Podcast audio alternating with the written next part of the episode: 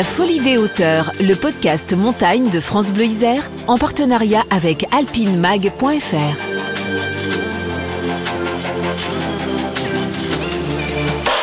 Aujourd'hui, l'histoire d'un long voyage solitaire. 11 jours en pleine paroi, un vide abyssal sous les pieds. 11 jours à suivre de fines fissures dans le granit. 11 jours pour ouvrir un nouvel itinéraire dans la face ouest des Drues, l'obélisque de la vallée de Chamonix. Il y a 30 ans, en 1991, Catherine Destivelle y laissait son nom.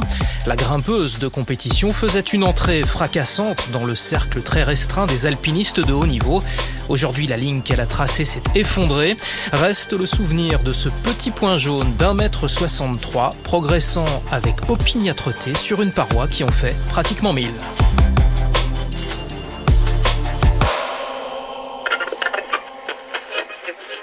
Seule au-dessus du vide, la championne d'escalade, Catherine Destivelle, continue sa progression dans le massif du Mont Blanc. Elle a choisi de grimper seule par une nouvelle voie l'aiguille du Dru au-dessus de Chamonix.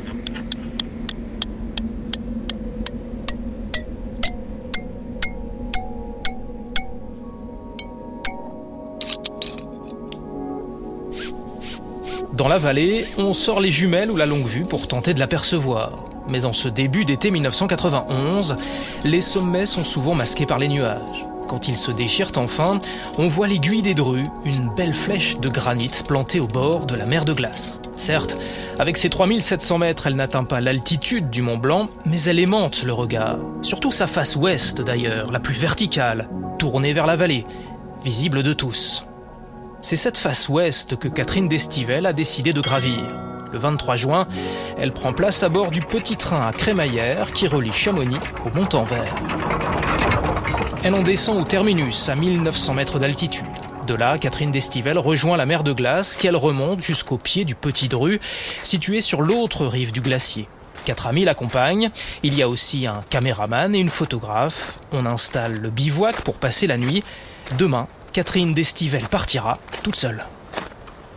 À vrai dire, elle avait déjà grimpé sur cette paroi en solitaire, mais par une voie connue, ouverte par l'italien Walter Bonatti. Un homme est parti seul depuis trois jours pour tenter de résoudre un des derniers problèmes de l'alpinisme actuel. C'était en août 1955. Sacrifiant sa nourriture au matériel, il est parti avec seulement trois jours de vivre. Sans nouvelles de lui, nous essayons désespérément de l'apercevoir dans nos jumelles. Quant au problème, le voici une immense paroi verticale et surplombante de 800 mètres de haut. Pour moi, c'était euh, le plus beau euh, morceau de granit qu'on ait, qu'on ait en France, en tout cas. Euh, ça fait presque 1000 mètres et c'est unique. J'ai fait le pilier au Bonatti en, c'était en 90. Et là, c'est là que c'est eu un déclic, c'est que quand je suis rentrée euh, dans la vallée, j'ai vu que les journalistes locaux m'avaient comparé avec Bonatti. Ils ont dit, euh, voilà, Destivelle a fait cette voie en 4 heures et Bonatti 6 jours. Une comparaison euh, un peu stupide, à mon sens. Et il a ouvert cette paroi, personne n'y avait jamais été, euh, il y est parti tout seul, et c'est l'ascension n'est pas la même. C'est-à-dire que lui, il a, il a, il a créé cet itinéraire. voilà, on est dans une autre époque, et, et je trouvais que ce, ça se compare pas des ascensions comme ça c'est là que je me suis dit, euh, j'étais bonne grimpeuse en libre, etc. Je gagnais les compètes, euh, j'étais reconnue pour ça, mais je m'étais dit, est-ce que je suis capable d'ouvrir une voie toute seule comme lui il l'a fait? Ça, je savais pas. C'est donc dans les compétitions d'escalade sportive, une discipline naissante dans les années 80, que Catherine Destivelle s'est fait un nom. Elle remporte la toute première de ces compétitions à Bardonecchia en Italie en 1985. Catherine Destivelle a grandi en région parisienne. Elle a découvert l'escalade avec le club alpin sur les blocs de grès de la forêt de Fontainebleau, puis s'est mise à rêver des grandes parois alpines. La jeune Catherine est douée, très douée même, et très rapide. Elle n'a que 17 ans quand avec Pierre Richard, un autre blozard comme on appelle les grimpeurs de Fontainebleau, elle escalade les faces nord de Lolan et d'Elfroide dans les écrins, ou encore la directe américaine dans la face ouest des Drues, avalée au pas de course en seulement 7 heures. La même où, quelques années plus tard, elle ouvrira une nouvelle voie, sa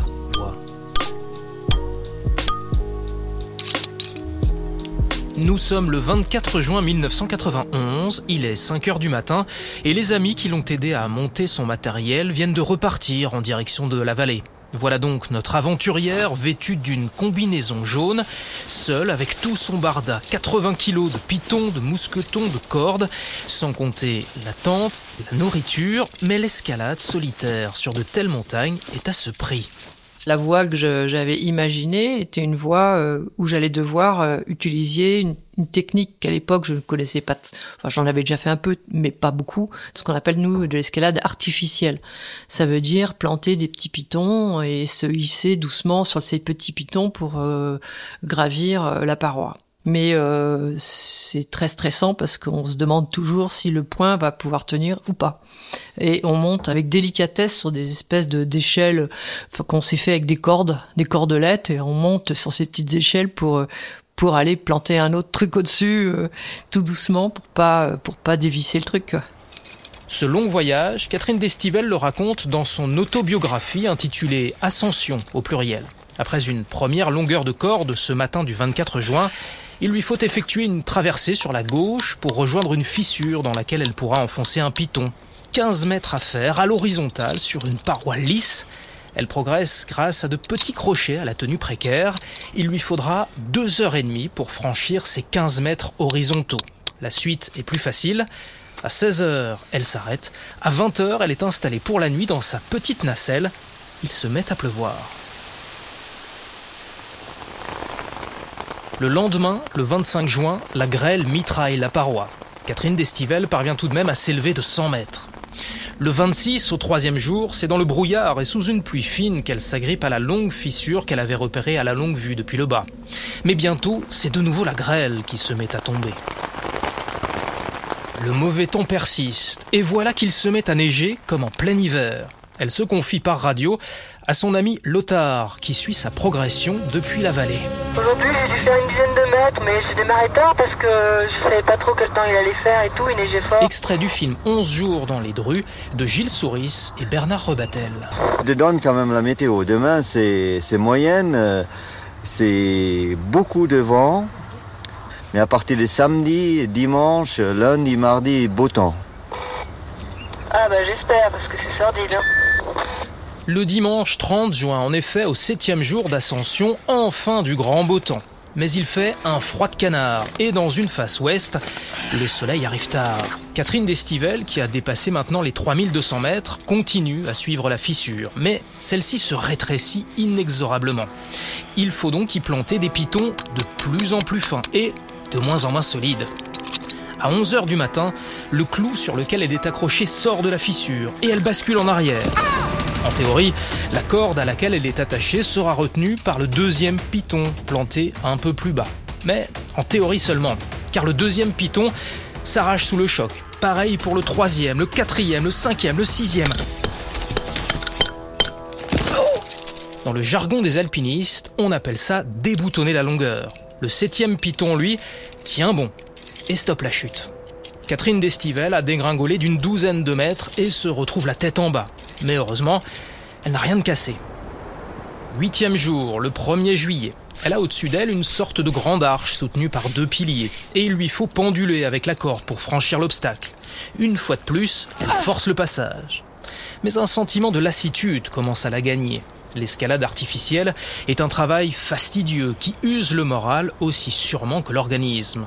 Le 2 juillet au réveil, ses doigts sont si gonflés qu'elle peut à peine les plier. Mais elle repart. France Inter, le 3 juillet 1991. Christelle Rebière a joint au téléphone Lothar, l'un des amis de Catherine Destivelle. Il suit sa progression depuis Chamonix. Ce matin, euh, elle m'a dit qu'elle a un peu marre parce que ça fait déjà le huitième jour qu'elle est dans cette paroi euh, et euh, elle se sent un peu seule et c'est un gros morceau. Elle en doute un petit peu d'elle. Est-ce que vous pensez qu'elle peut abandonner? Comme je connais Catherine, elle n'abandonnera pas. Oh que non, elle n'a aucune intention d'abandonner la partie. Mais ce 3 juillet, au dixième jour, sa corde se cisaille au bord d'une écaille tranchante. La gaine est en partie coupée. Qu'à cela ne tienne, Catherine Destivelle fait un nœud pour relier les deux extrémités et reprend sa progression.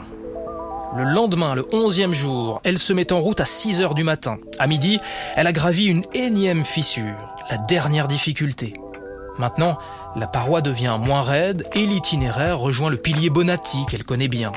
Il n'y a plus que 120 mètres. Et si ce terrain est plus facile à grimper, en revanche, il se prête assez peu au hissage de son énorme sac. Celui-ci n'arrête pas de se coincer. Catherine vit un véritable calvaire. Régulièrement, il lui faut redescendre pour le dégager. C'est alors que sa route, jusqu'ici solitaire, va croiser par hasard celle de François d'Amilano. François est un alpiniste, guide de haute montagne, et ce 4 juillet, il grimpe le pilier Bonatti avec l'un de ses clients. Je suis préoccupé par ne pas la déranger. Ce qui peut paraître un petit peu étrange, euh, pendu à des parois granitiques, hein, c'est très très haut et c'est très impressionnant. Et en fait, ma préoccupation, c'est ne surtout pas faire éclater la bulle de Catherine.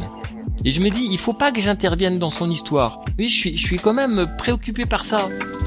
Moi, j'avais, j'avais mon sac énorme que j'avais pu attirer. Et, euh, et puis, ils osaient pas me dire, euh, bon, tu veux qu'on t'aide? Et moi, j'osais pas leur demander non plus. Et effectivement, bêtement, on n'a pas un dialogue franc autour de ça. Et là, on va, on va décoincer le sac de Catherine, on va donner un coup de main à Catherine pour que ce putain de sac il sorte au sommet des drupes et qu'elle qu'elle s'en sorte quoi. Et ça n'a aucune importance vis-à-vis de l'exploit de Catherine, bien évidemment. Euh, J'étais vachement contente qu'ils m'aident, quoi. J'en pouvais plus, j'en pouvais plus. Parce que j'avais qu'une hâte, c'est de retrouver les autres. J'avais, j'avais, il y avait Sylvie, il y avait Michel, enfin des copains qui étaient là. J'avais envie de les voir. Et puis, puis ça fait 11 jours que je suis là-dedans, euh, ras-le-bol, quoi. On est là ensemble, on donne un coup de main à quelque chose, mais qui me semble, de mon point de vue, très anecdotique par rapport à l'exploit, la performance que Catherine vient de réaliser. Catherine, ça fait dix jours qu'elle est dans la paroi, en solitaire. Elle a fait un truc de dingue. C'est un vrai exploit sportif, c'est un vrai exploit humain. Au sommet, ses amis l'accueillent avec des cris de joie. On l'embrasse, on la félicite, on lui offre à boire et à manger. Puis on improvise un bivouac ici, à 3700 mètres d'altitude. La suite est un peu surréaliste.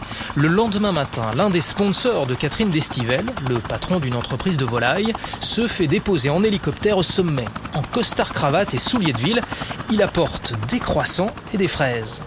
Il y a aussi une caméra pour recueillir les premières impressions de la championne. Qu'est-ce qui m'a marqué le plus C'est en fait la, la- la lenteur avec laquelle on se déplace. Extrait du film 11 jours dans les drues de Gilles Souris et Bernard Rebatel. C'est que bah, par jour je faisais 2-3 longueurs, pas plus, et que je pensais que j'irais plus vite. Et que je, aussi je pensais que je trouverais ce serait ça aurait été plus facile en fait au niveau de l'escalade euh, artificielle. Je pensais pas trouver de la 4 comme j'ai trouvé là. Et là j'en ai j'en ai un peu bavé parce que bon c'était c'était dur quoi puis enfin dangereux non mais euh, enfin c'est pas agréable de tomber plein vide comme ça euh, avec tout le barda qu'on a sur le dos etc tout seul euh, on se dit toujours si jamais je me tords une patte ou je sais pas quoi Et après ce long et beau voyage solitaire, voilà qu'on lui propose de redescendre en hélicoptère jusqu'à la vallée. J'ai accepté, donc ça m'a énervé, j'étais faible. Je me suis senti faible, je me suis dit, bon, quand même, j'aurais pu descendre un rappel, qu'est-ce que ça pouvait changer euh, euh, Voilà, c'était trois heures de plus, et alors Mais euh, ouais, j'étais j'étais un peu... je me suis senti un peu... C'est c'est pas bien de descendre en hélico, c'était pas éthique non plus. Et tout, ce ramdam et toute cette histoire me, faisait perdre un peu le contrôle de mes décisions, en fait. Malgré tout, elle a réalisé son projet, gravir la face ouest des Drues, seule et par un nouvel itinéraire. Pour Catherine Destivelle, ce n'est pas un aboutissement, mais plutôt une étape, un tremplin. Je suis teigneuse, hein. du coup, euh, je l'ai fait, mais j'avoue que j'étais, euh, j'en avais marre, quoi. C'était toujours la même chose, planter un clou, monter dessus, c'était laborieux. J'avais l'impression d'avoir une enclume euh, qui me qui me plombait parce que bah, j'avais un sac à tirer, j'avais. Je peux pas dire que j'y ai pris du plaisir. Et pourquoi y avoir été alors? Bah, je voulais savoir. Je, je- ok, je l'ai fait, euh, c'est bon. Et puis, euh, faire des voies en libre, euh, y- elles sont déjà faites. Hein. C'est- Les voies logiques, euh, elles ont déjà été gravies. Donc, euh, bon, c'est tout. J'avais pas trop le choix, en fait. Je vais pas dire que j'ai regretté, mais euh, c'était pas loin. C'était un peu, un peu long, un peu lent et voilà. Voilà, c'est tout. Après, après, par contre, les drues m'a permis de, de, de, me, de me motiver et puis de, d'avoir l'ambition de devenir euh, plus une vraie alpiniste. D'ailleurs, j'ai été assez critiquée par euh, quelques guides de la vallée disant oui, mais elle fait que du rocher. Euh, bon. Et donc ça m'a un peu, un peu vexé. Et du coup, je me suis dit, euh, bah ils ont raison. euh, j'aimerais devenir une alpiniste. Et donc, j'ai décidé, c'est pour cette ces raisons que, que j'avais envie de faire euh, bah, les, les grandes faces nord. Mais d'abord un coup de chapeau à la femme araignée. En solitaire et à main nue, l'alpiniste Catherine Destivelle a réussi l'escalade de la face nord du mont Eiger dans les Alpes suisses. 1800 mètres de montée à la force des chevilles et des poignets malgré la neige poudreuse et les chutes de pierre. Une formidable escalade d'un peu plus de 13 heures qu'elle est la seule femme à avoir accompli sur l'un des massifs les plus dangereux des Alpes où de nombreux alpinistes ont trouvé la mort? Partie hier matin à 9 heures, Catherine Destivelle est arrivée au sommet hier soir peu après 22 heures. Aujourd'hui, la belle Catherine a retrouvé le plancher des vaches, contente d'avoir réussi, car ça n'a pas été facile. Catherine Destivelle au micro de Nicolas Poincaré. J'ai fait le premier tiers de la paroi en me demandant si j'allais pas faire demi-tour à cause du temps, comme il neigeait, mais on m'avait dit que ça allait se dégager, donc euh, bon, j'ai un peu parié sur le sur la, la météo, quoi, en me disant bon, j'espère qu'ils ont dit vrai. Et l'Eiger, ça représentait quoi pour, pour vous? C'était un des plus beaux sommets des Alpes? Oui, c'est un mythe surtout. Il y a eu des histoires tragiques, ce qui m'a un peu attiré, mais tout, tout alpiniste a envie de grimper rien que pour, le mythe. Après l'Eiger en mars 1992, elle escalade la face nord des Grandes Jorasses dans le massif du Mont Blanc, puis la face nord du Cervin. Tout cela en solitaire et en hiver. C'est la première femme à réaliser cette trilogie. D'autres ascensions suivront et en 2020, à Ladek en Pologne, elle reçoit un piolet d'or, sorte d'Oscar de l'alpinisme, attribué pour l'ensemble de sa carrière.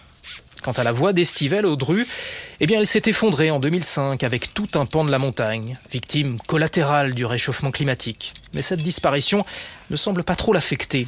Elle sait que l'alpinisme est un art éphémère, une conquête de l'inutile, disait Lionel Terret. Catherine Destivelle trace aujourd'hui d'autres lignes.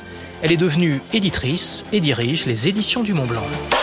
La folie des hauteurs, le podcast montagne de France Bleu Isère, en partenariat avec alpinemag.fr.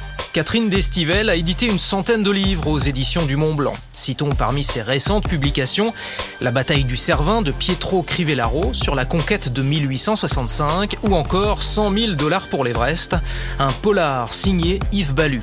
Elle publiera bientôt les carnets d'expédition de Micheline Rambaud. Micheline Rambaud faisait partie de la première expédition féminine sur un sommet de plus de 8000 mètres. C'était en 1959 et cette histoire, nous allons vous la raconter dans un prochain épisode de La Folie des Hauteurs. Catherine Destivelle, seule sur les drues. Merci à François Damilano. Merci à Fanny Broadcast qui a produit le film 11 jours dans les drues de Gilles Souris et Bernard Rebatel. Merci à la Cinémathèque d'images de montagne et aux documentalistes de l'INA.